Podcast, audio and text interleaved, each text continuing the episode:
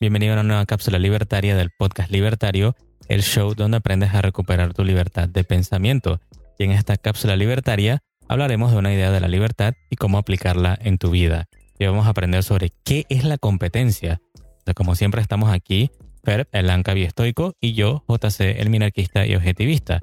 Entonces, si es tu primera vez aquí, dale seguir en Spotify y suscríbete en Apple Podcasts, iBox o YouTube y síguenos en Instagram como Podcast Libertario. Entonces, ¿cómo estás hoy, Fer? Hoy me siento motivado y competitivo porque es el tema que vamos a tocar hoy y pues me gusta muchísimo. Sin nada más que decir, pues yo saltaría directamente a empezar y como siempre, estas cápsulas que estamos haciendo son derivadas de una, un escrito que es la economía en una página de Mark Skousen.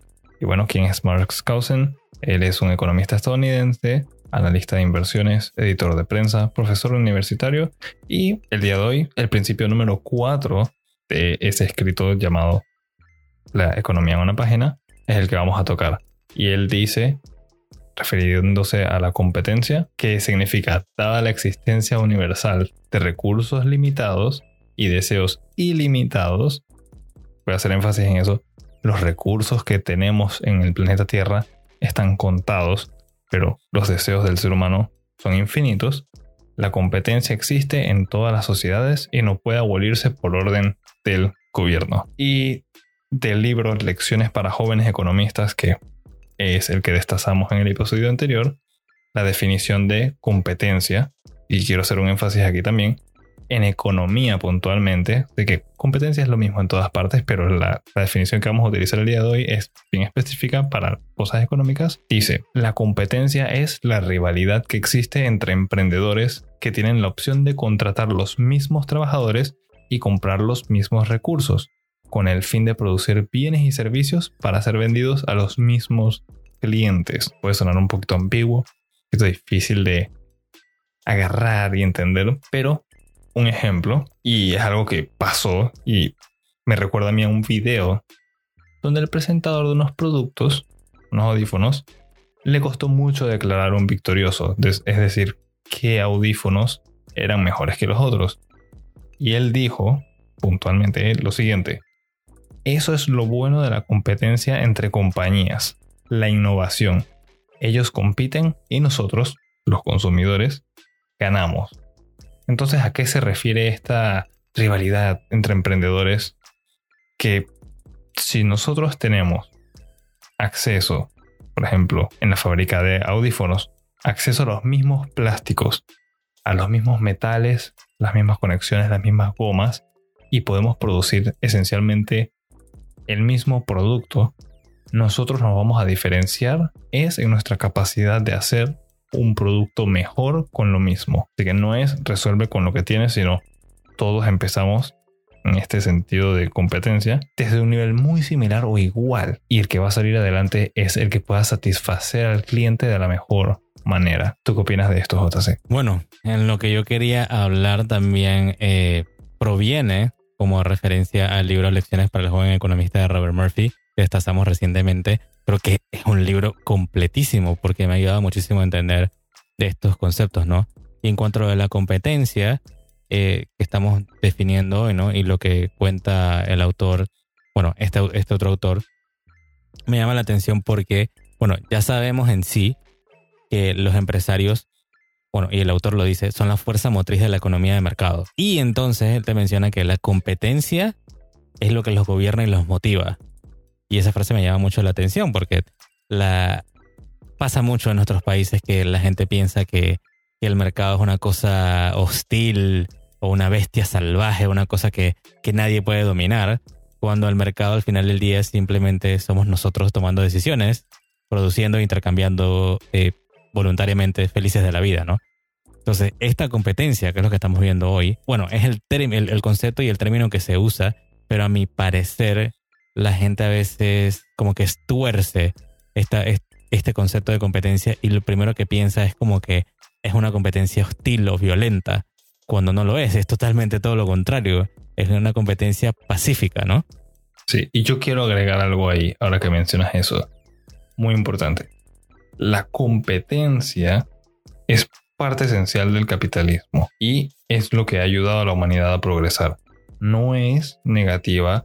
Yo creo que muchas veces cuando uno escucha la palabra competencia piensa que es algo como unas carreras de autos, una pelea de boxeo o un partido de fútbol en el que alguien tiene que salir feliz, victorioso y alguien tiene que perder y llorando. No es así. Yo lo veo más en el sentido de, ¿sabes qué? Todos participan. Sí, unos van a salir por encima de otros. Comparativamente unos ganan, otros pareciera que estuvieran perdiendo. Pero la verdad es, simplemente no están ganando tanto como el que está más arriba.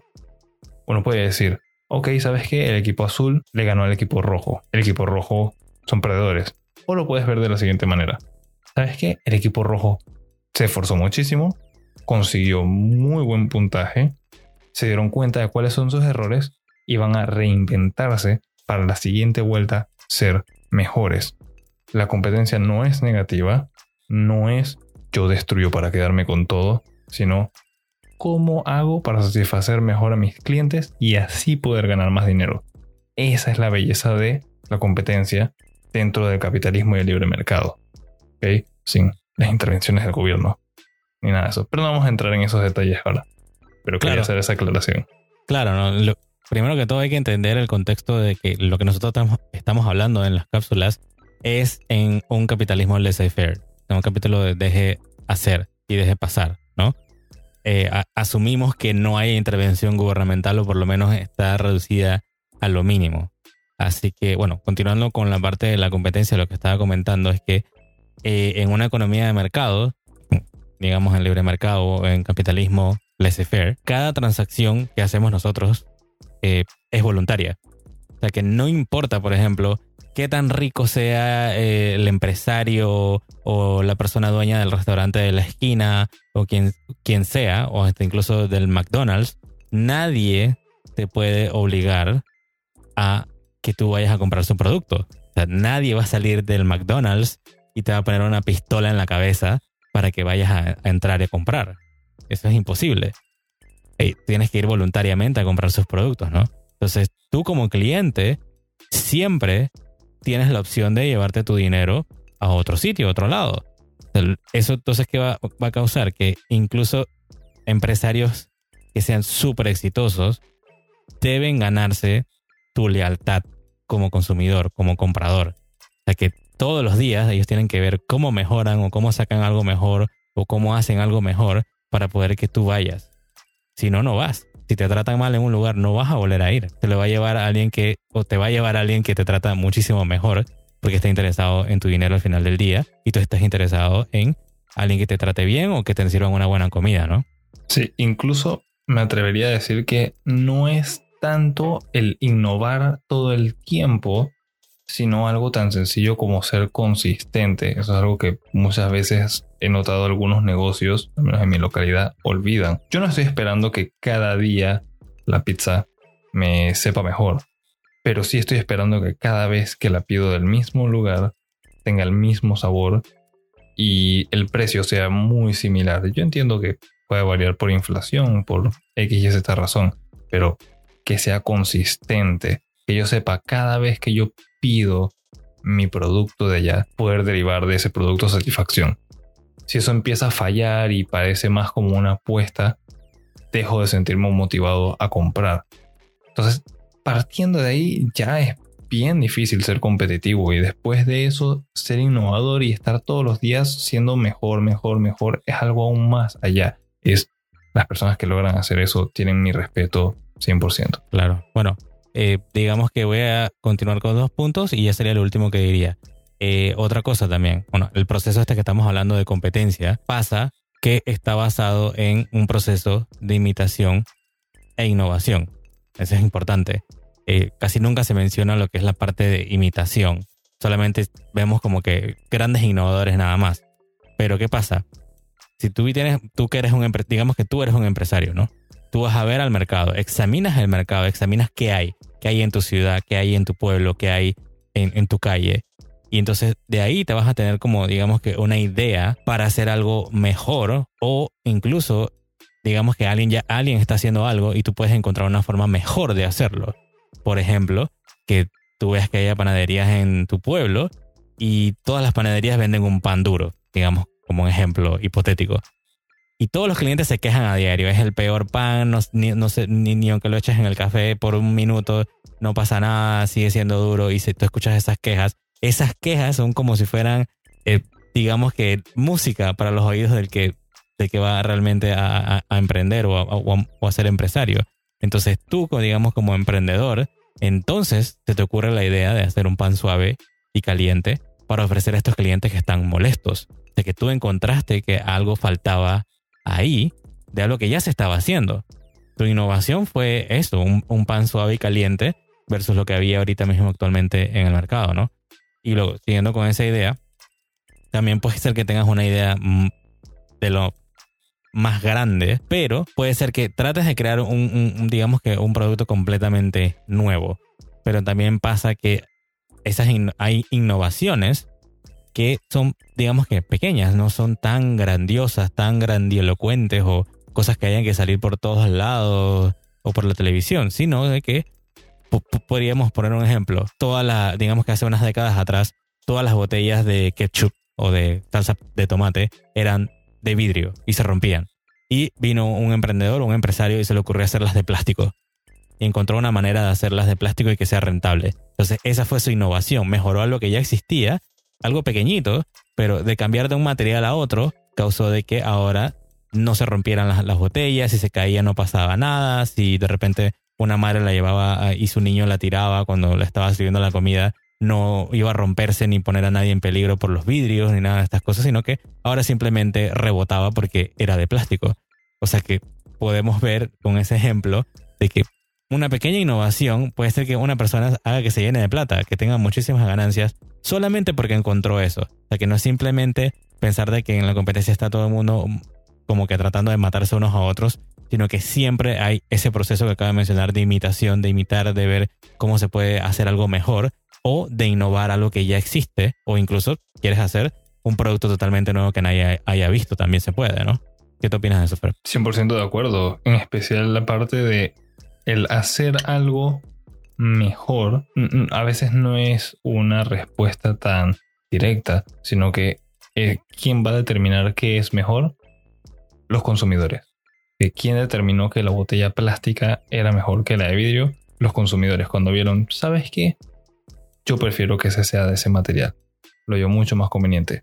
Pesa menos, es menos peligroso, eh, no sé, tal vez sea más aseado. Nos gusta. Las personas son las que van a votar con sus dólares en el libre mercado y en esta competencia y van a decidir entonces quién está satisfaciéndome a mí de la mejor manera. Y me lleva también a un punto que yo quisiera tocar para ir cerrando. Es que muchas veces, y yo entiendo, uno, si nos estás escuchando y tú también estás tratando de innovar, quieres emprender o algo, la competencia puede dar miedo. Y uno se puede quedar pensando, ok, ¿cómo hago algo revolucionario que llame la atención, que me traiga fama y mucho dinero? Sí, inventar algo totalmente nuevo y ser el siguiente Elon Musk o el siguiente Steve Jobs, un gran actor o el siguiente Jack Ma, etcétera, etcétera, llama mucho la atención. Te trae fama, te trae muchísimo dinero, prácticamente te asegura una posición en los libros de historia y suena como algo muy bonito pero no te tienes que empujar tanto. Hay otros que lo hacen más en secreto. Y nos vamos, por ejemplo, a Toyota. Ellos no hicieron autos muy revolucionarios. ¿Dónde está la diferencia? La forma de producir el auto. Y esto es algo bien concreto. Hay dos tipos de patentes. Una cosa es, yo voy a patentar un nuevo producto que nadie más ha visto, no quiero que me roben esa idea. Lo otro es, voy a patentar una nueva metodología de producir lo mismo regresando al ejemplo de el pan suave, digamos ahora que no solamente eres tú quien se dio cuenta de cómo hacer un pan suave que nadie más había visto antes, sino que tienes un hermano. ¿Ok? Ambos tienen la receta de su abuela. Ambos saben producir ese pan suave. Pero tu hermano se da cuenta de algo. Él puede hacer algunas modificaciones a su horno y a su procedimiento de hacer el pan que lo van a permitir hornear panes más rápido. El producto es el mismo, pero lo puede hacer más rápido, más económico. Y por ende, su ganancia es mayor y le puede vender a más personas. Listo. Con solamente esa pequeña modificación, él es más competitivo. ¿Quién se beneficia? Tanto él como los consumidores. ¿A ti qué te va a tocar? Innovar también, ver cómo haces para quedarte y seguir el paso y que todo el mundo salga ganando. Y yo veo entonces la competencia como algo muy bonito que no está hecho para seleccionar a un victorioso y el resto se queda atrás llorando, sino todos podemos disfrutar del avance que vamos a tener en la sociedad. Es algo hermoso. Perfecto. Bueno, entonces eso sería todo, ¿no? Sí. Listo, entonces gracias por escuchar la cápsula libertaria del podcast libertario. Por último, comparte este episodio con tus amigos y familiares y recuerda, tenemos una cultura por salvar. Recuerda también que la libertad de competir y mejorar es gratis, pero el monopolio del Estado cuesta muchísimo. Nos escuchamos en la próxima.